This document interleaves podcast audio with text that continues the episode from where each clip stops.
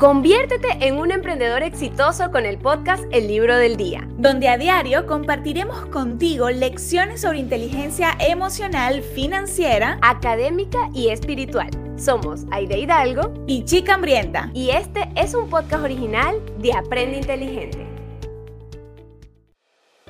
La enseñanza de hoy es cómo trabajar tu atención. La atención es un elemento fundamental a la hora de hacer actividades e influye poderosamente en tu modo de moverte por la vida. En un mundo que sufre de falta de atención, aprender a mantener tu mente en tus tareas sin duda va a marcar la diferencia para ti. El libro Foco de Daniel Goleman desmiente los mitos sobre la concentración y ofrece consejos sobre cómo aumentar tu capacidad de atención. Actualmente existen más mensajes sin responder, más llamadas que devolver y más juegos que ganar se ha demostrado que una mala capacidad de atención produce malos resultados. La atención es como un músculo que necesita ser ejercitado regularmente, si no, se marchita. Necesitamos cierta destreza que nos permita movernos en tres ámbitos distintos, el mundo externo, el mundo interno y el mundo de los demás. Para conseguir buenos resultados como emprendedor debes desarrollar estos tres tipos de foco. El foco interno nos ayuda a conectar con nuestra intuición y los valores que nos guían. Favorece el proceso de la toma de decisiones. Luego está el foco externo, que nos ayuda a navegar por el mundo que nos rodea. Y tercero está el foco en los demás, que mejora por último nuestra vida de relación. Por ello tenemos que decir que el emprendedor desconectado de su mundo interno carece de timón. Es indiferente a los sistemas mayores en los que se mueve, está como perdido. Y por otro lado, las distracciones evitan que puedas mantener el flujo de atención activo.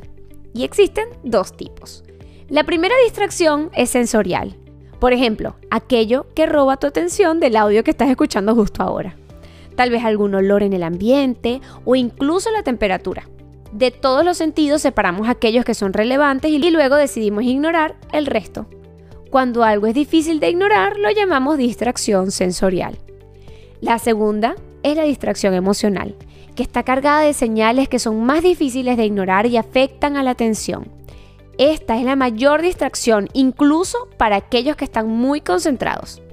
La línea divisora entre la reflexión productiva y el pensamiento infructuoso está en el resultado de ambos. Si se produce una solución, entonces es productiva. La atención es una capacidad limitada y cuanto más se interrumpa su enfoque, más probable es que cometas errores. La mejor manera de mantenerse en el rumbo elegido es una fuerte atención selectiva. Es importante que tengas presente que el estrés nos hace olvidar las cosas que antes sabíamos. Es fácil agobiarse con las actividades y cuando esto ocurre existe una sobrecarga de atención. Esto reduce el control mental. Los resultados extraordinarios solo se consiguen cuando haces algo que está muy por encima de la media. Sé la persona que presta atención a las cosas pequeñas, la que no cede hasta saber qué hacer con un problema. Así es como se alcanza el éxito, manteniéndote concentrado. Sé emocionalmente resistente. Muchas cosas te disgustarán, pero tienes que ser capaz de recuperarte rápidamente y volver a centrarte en lo realmente importante. La resiliencia emocional activa tu córtex prefrontal para que puedas pensar con claridad y tomar decisiones lógicas. Estas decisiones lógicas son la base de tu vida y pueden ser decisivas para el éxito. Permite que tu mente divague de vez en cuando para evitar la fatiga mental.